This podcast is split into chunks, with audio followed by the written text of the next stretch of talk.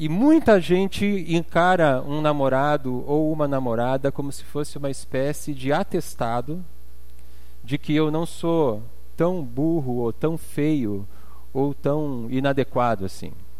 Então eu, te, eu tenho um namorado, eu tenho uma namorada. Né? E às vezes a pessoa acaba arrumando um namorado, uma namorada que, por favor, né, para ter um namorado.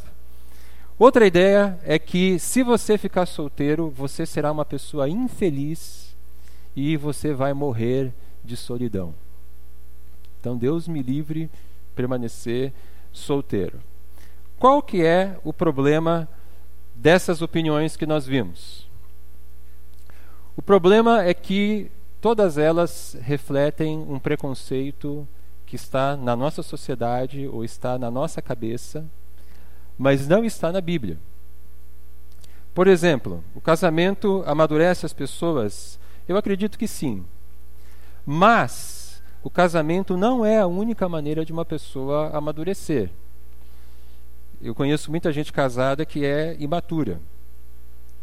Não há nada de errado com alguém que optou por permanecer solteiro. Você não precisa ter um namorado, uma namorada como um atestado de que você é bonito ou que você é interessante. Não existe nada de errado em ser solteiro. E finalmente, quando nós olhamos para a Bíblia, nós vemos na minha opinião, pelo menos, os meus dois personagens bíblicos favoritos foram solteiros. O primeiro deles, Jesus. O outro, o apóstolo Paulo. Talvez o seu personagem favorito seja casado, mas o meu é o apóstolo Paulo. E o interessante é que, se Jesus tivesse se casado, ele não teria pecado. Eu sei que talvez muitos aqui se arrependam de ter cometido este ato, né? Como se fosse um pecado.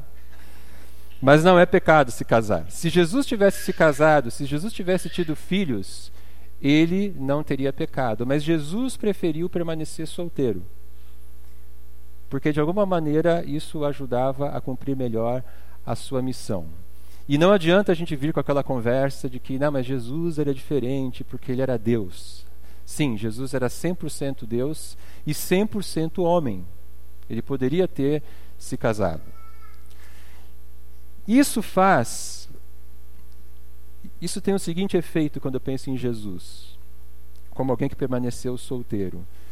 Isso não diminui o valor do casamento, mas eleva a condição de solteiro.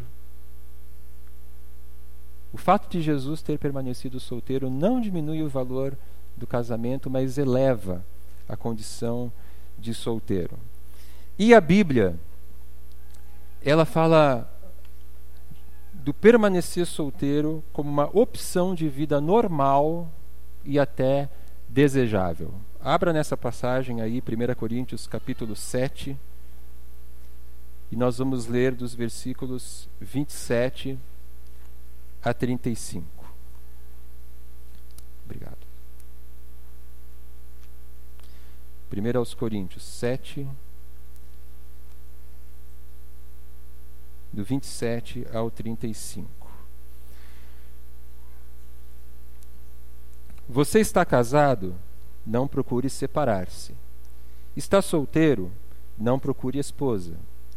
Mas, se vier a casar-se, não comete pecado. E se uma virgem se casar, também não comete pecado. Mas aqueles que se casarem enfrentarão muitas dificuldades na vida, e eu gostaria de poupá-los disso. O que quero dizer é que o tempo é curto. De agora em diante, aqueles que têm esposa, viva como se não tivessem, aqueles que choram como se não chorassem, os que estão felizes como se não estivessem, os que compram algo como se nada possuíssem, os que usam as coisas do mundo como se não as usassem, porque a forma presente deste mundo está passando. Gostaria de vê-los livres de preocupações, o homem que não é casado preocupa-se com as coisas do Senhor, em como agradar o Senhor. Mas o homem casado preocupa-se com as coisas deste mundo, em como agradar sua mulher. Está dividido. Tanto a mulher não casada como a virgem preocupam-se com as coisas do Senhor, para serem santas no corpo e no espírito. Mas a casada preocupa-se com as coisas deste mundo, em como agradar seu marido. Estou dizendo isso para o próprio bem de vocês, não para lhes impor restrições, mas para que vocês possam viver de maneira correta, em plena consagração ao Senhor. Então, essa é uma passagem muito interessante, existe todo um contexto histórico é, que envolvia isso, mas a partir dessa passagem a gente pode tirar algumas conclusões. Primeiro, não há nada de errado em você ser solteiro. Pare de achar que existe um problema com você. E acredite em mim, antes só do que mal acompanhado. Antes só do que mal acompanhado. Espere a pessoa certa, no tempo certo, para você. Se você tem o desejo de se casar, ore sobre isso e, por favor, namore uma pessoa que seja cristã e não só cristã, mas uma pessoa que ame a Deus. 2 Coríntios 6, de 14 a 16, fala sobre isso. Não andar em jugo desigual. Né? Um cristão deve namorar uma pessoa cristã. Já é difícil ser casado com uma pessoa cristã. Imagina você ser casado com uma pessoa que você tem uma visão da vida, Deus está em primeiro lugar para você, e uma pessoa que tem uma outra visão da vida, tem uma outra perspectiva das coisas. E, finalmente, use a sua condição de solteiro para melhor servir a Deus. Que é isso que Paulo diz aqui no capítulo 7. Se você é casado e você quer fazer uma viagem missionária, por exemplo, você precisa providenciar uma série de coisas. Se você é solteiro, é muito mais fácil. Né? Se alguém chega para você às 8 horas da manhã, 7 horas da manhã, liga para sua casa e diz: Escuta, vamos hoje para tal lugar, é feriado, é fim de semana, vamos viajar hoje. O solteiro, de modo geral, tem muito mais facilidade. Né? Dependendo do, da sua situação, você só tem que fazer a mala e sair de casa. Então é isso, em resumo. Não há nada de errado em ser solteiro. Espere a pessoa certa, uma pessoa cristã, uma pessoa que ame a Deus, não só cristã, mas que ame a Deus. Por incrível que pareça, tem diferença. Tem uns cristãos aí que, por favor, né? Alguém cristão que ame a Deus e use a sua condição de solteiro para melhor servir a Deus. Ok? Então, solteiros, essa é uma palavra para vocês. E eu queria falar uma palavra agora para os casados. O casamento trará as maiores alegrias da sua vida e, ao mesmo tempo, o casamento será o maior desafio da sua vida. O que, que significa isso? O casamento trará as maiores alegrias da sua vida. Como é bom você ter uma pessoa que você ama, que você gosta, uma pessoa com quem você tem afinidade, uma pessoa por quem você se sente atraído. E como é bom você saber que você vai ficar perto dessa pessoa agora.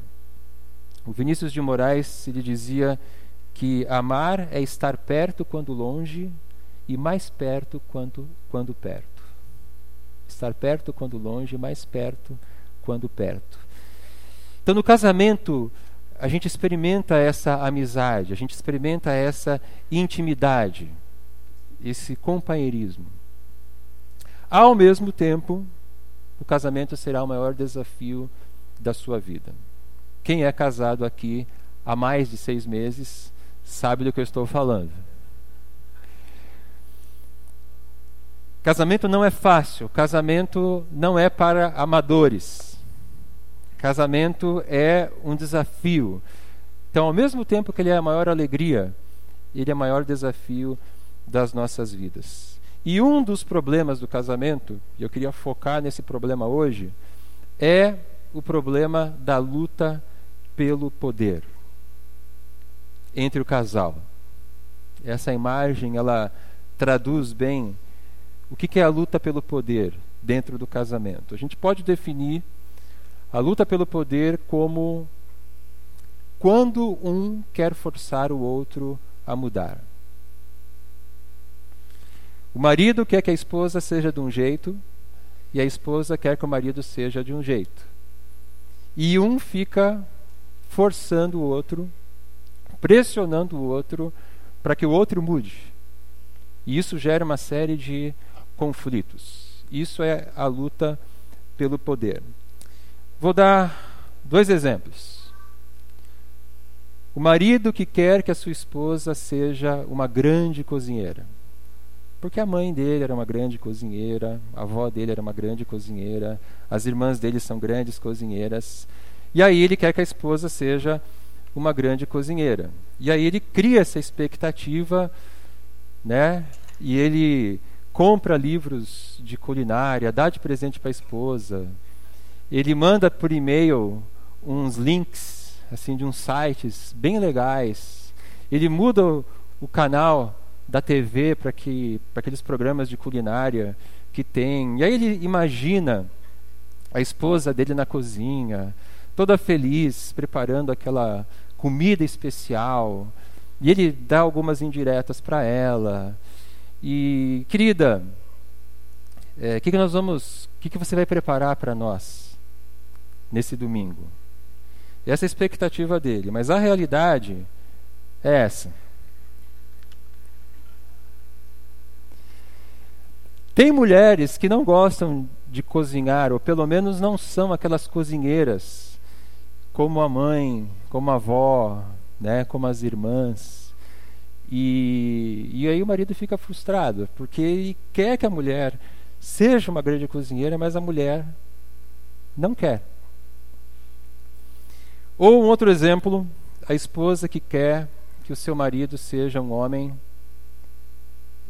que leia a Bíblia, que tenha um bom tempo devocional todos os dias. Então o que, que essa mulher faz? Ela vai na livraria e compra uma Bíblia bem bonita. E hoje em dia tem aquela Bíblia do homem, Bíblia da mulher que ora, Bíblia da mulher que não ora, Bíblia de tudo. E ela compra aquela Bíblia, dá de presente para o seu marido, e ela imagina então essa cena: o seu marido lendo a Bíblia todos os dias e dizendo, querida, já li Gênesis inteiro, agora estou em Êxodo, estou muito empolgada para chegar em Levítico e, né? E ela imagina aquele homem espiritual. Essa é a expectativa dela. Mas a realidade, em muitos casos, é essa.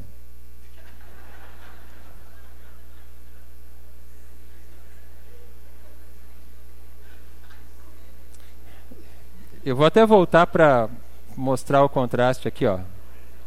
Expectativa realidade. Veja bem, eu quero fazer um, um, um parênteses aqui, uma observação. Não há problema nenhum em uma mulher não ser amante da cozinha, né? Isso não é pecado, isso é uma característica sua, não há problema nenhum. Agora, todos nós devemos ser pessoas que leem a Bíblia, que fazem a sua devocional. É aí já uma coisa mais, mais séria. Né? Mas qual é o problema? O grande problema é quando um quer forçar o outro a ser uma pessoa que o outro não é. Isso é a luta pelo poder. E o que eu tenho aprendido, e acredito que você também já chegou nessa conclusão é que só existe uma pessoa que nós podemos mudar. Que nós temos o poder de mudar. Quem é essa pessoa?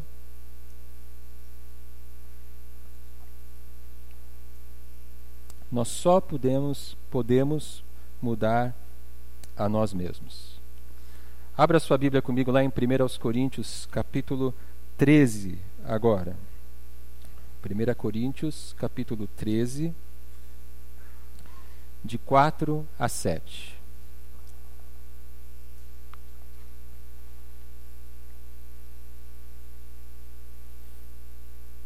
O amor é paciente, o amor é bondoso.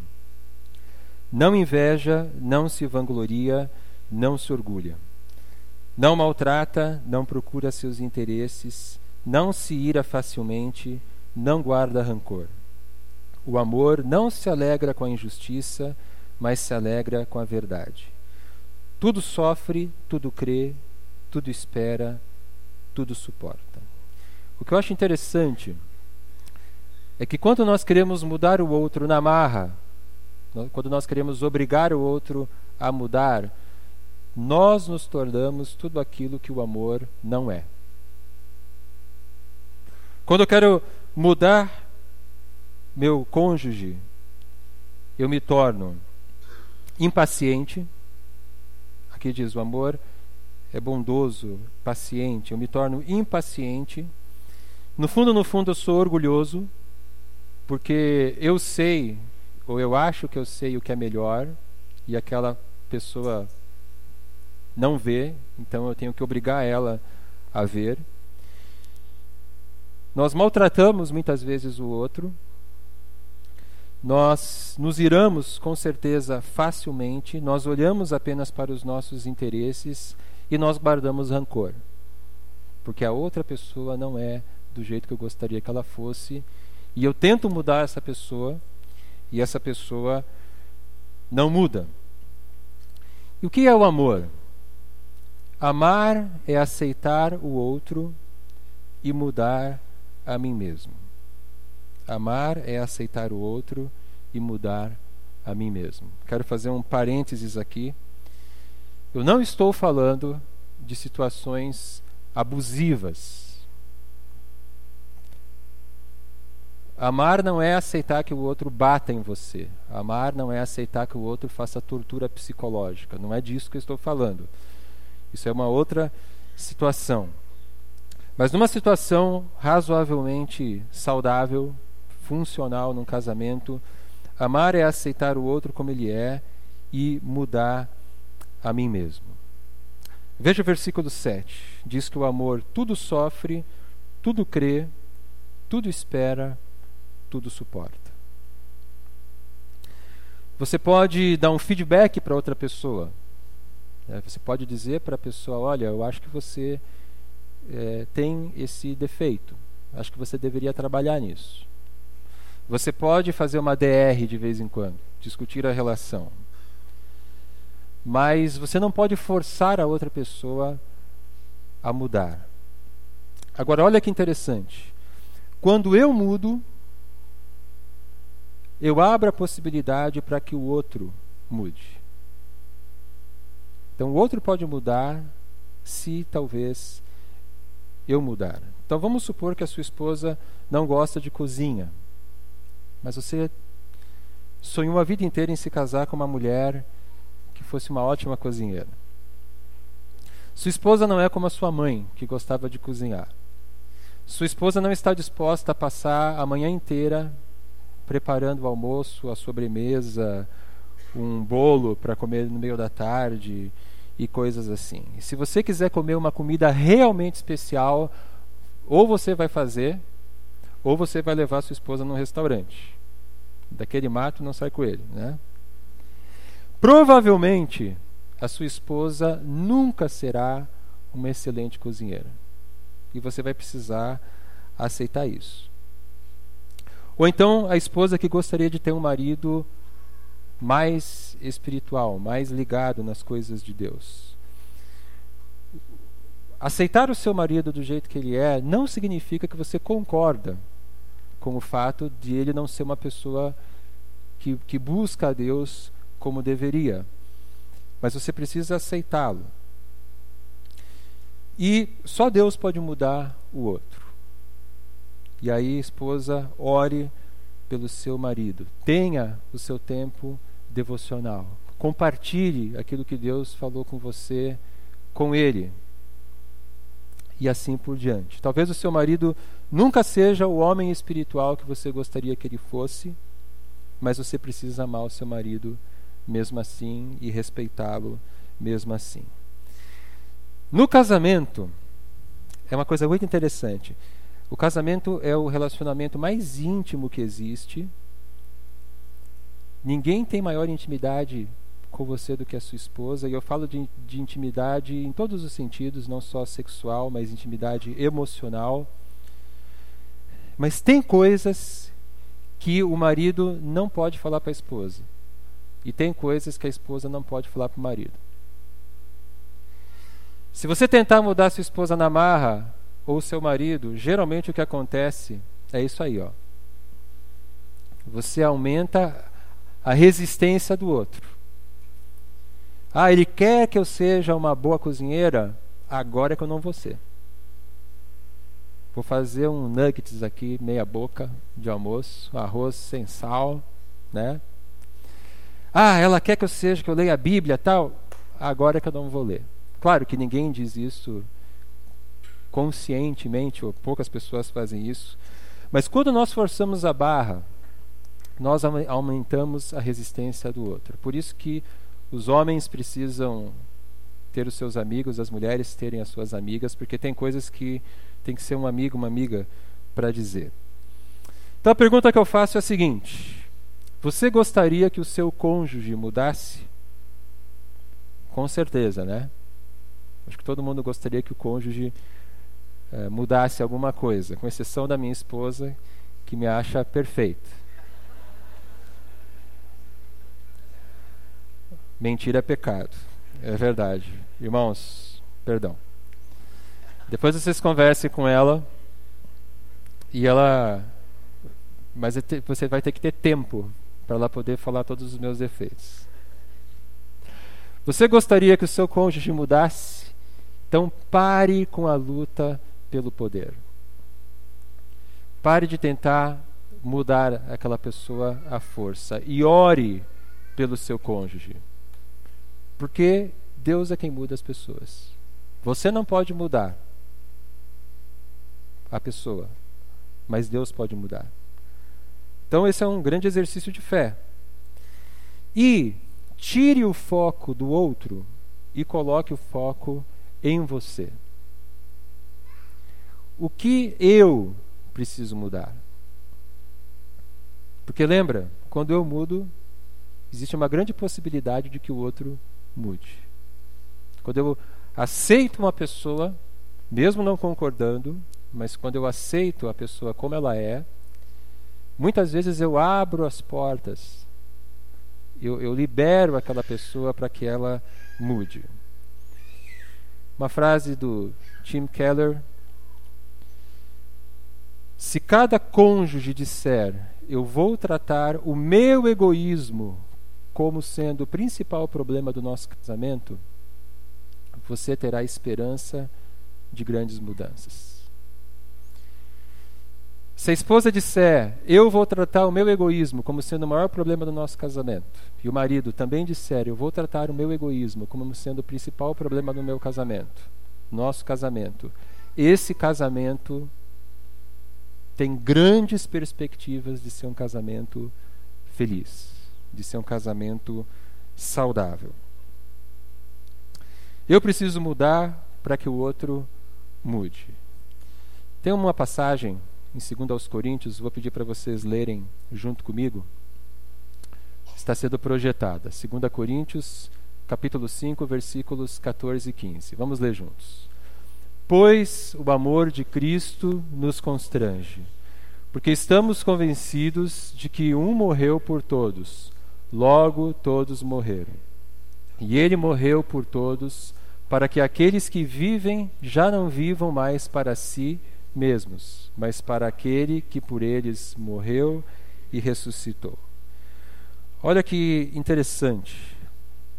Paulo diz: o amor de Cristo nos constrange. O que, que Jesus fez? Jesus ele não nos forçou a uma mudança. Ele não nos obrigou a mudar. Ele agiu. Ele fez algo. E o que, que ele fez por nós? Ele morreu na cruz. Ele se entregou por nós, morrendo pelos nossos pecados. E quando nós nos deparamos com o amor de Cristo se entregando de modo sacrificial por nós, esse amor nos toca profundamente. E quando Paulo diz que o amor de Cristo nos constrange, o que ele está dizendo é que ao ver o amor de Jesus por mim, eu desejo amá-lo. Ao ver o amor que Jesus demonstrou por mim, eu não quero mais viver para mim mesmo. Eu quero viver para aquele que por mim morreu e ressuscitou. E ele morreu por todos para que aqueles que vivem já não vivam mais para si mesmos, mas para aqueles que para aquele que por eles morreu e ressuscitou. Então, as pessoas não mudam porque nós forçamos elas a mudar. Mas as pessoas podem mudar quando nós as amamos, quando nós fazemos algo, quando nós mudamos. Foi o que Jesus fez por nós. Para concluir, solteiros. Lembre-se disso então. Não há nada de errado com você. Ok? Certo? Quem é solteiro aqui, levanta a mão. Pode ter coragem. Não há, não há nada de errado com vocês. Podem levantar a mão. Aí, ó. Temos alguns solteiros aqui, ó. Não há nada de errado com vocês. Espere a pessoa certa que Deus tem para você. Não compre os preconceitos da sociedade. Não se considere menor porque você não tem um namorado ou uma namorada. O seu valor não está nisso, você não precisa de um atestado de nada.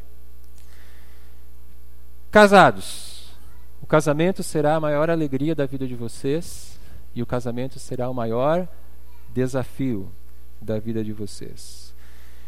O casamento lhe revela quem nós somos, revela o nosso egoísmo, revela como nós somos voltados para nós mesmos. E nesse nosso egoísmo nós queremos mudar o outro à força. E o que nós vimos é que mudar o outro à força não resolve. Amar o outro significa aceitar o outro do jeito que ele é, mesmo não concordando, e nos perguntando a nós mesmos: aonde que eu tenho sido egoísta? O que, que eu preciso melhorar? O maior problema do meu casamento não é o outro. O maior problema do meu casamento é o meu egoísmo. E é isso que Deus quer trabalhar nas nossas vidas. Feche seus olhos, curva sua cabeça. Queria chamar a equipe de louvor aqui.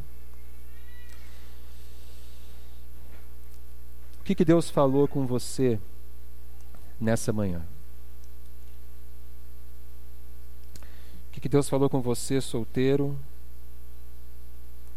O que, que Deus falou com você, casado? Coloque-se agora na presença de Deus, fale com Ele.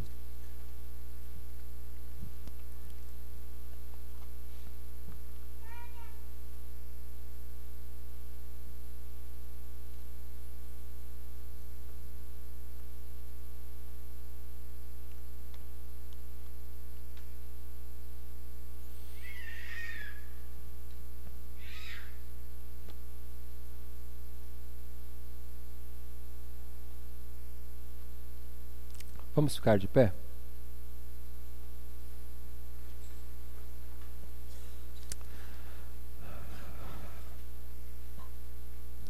Pai, nós te agradecemos pela tua palavra, te agradecemos porque, de um modo muito prático e muito claro, ela nos ensina a viver de acordo com a tua vontade. Senhor, eu quero pedir por todos nós nesse salão, tanto solteiros quanto casados. Ajuda-nos, Senhor, a dentro da nossa condição, se solteiros, a vivermos uma vida para Ti, a sermos felizes, a não nos sentirmos menores por sermos solteiros, a não procurarmos qualquer pessoa para iniciar um relacionamento, mas nos ajuda os solteiros aqui presentes a viverem a sua condição de uma forma saudável, de uma forma obediente a Ti. Também queremos pedir, Pai, por aqueles de nós que são casados, Pai, eu sei que nos, nos nossos casamentos existem conflitos, existem lutas pelo poder, mas continua falando ao nosso coração. Nos ensina a amar de verdade nosso marido, nossa esposa, nos ajuda, Pai, a aceitar o outro como ele é, nos ajuda a trabalhar o nosso egoísmo, Senhor, e olhar para nós mesmos e as coisas que nós precisamos mudar. Eu tenho certeza, Pai, que dessa maneira os, os nossos casamentos serão casamentos saudáveis e casamentos mais felizes. Então, fala ao nosso coração, continua falando ao nosso coração. É o que nós te pedimos, em nome de Jesus. Amém. Amém. Ainda de pé, vamos cantar um último cântico.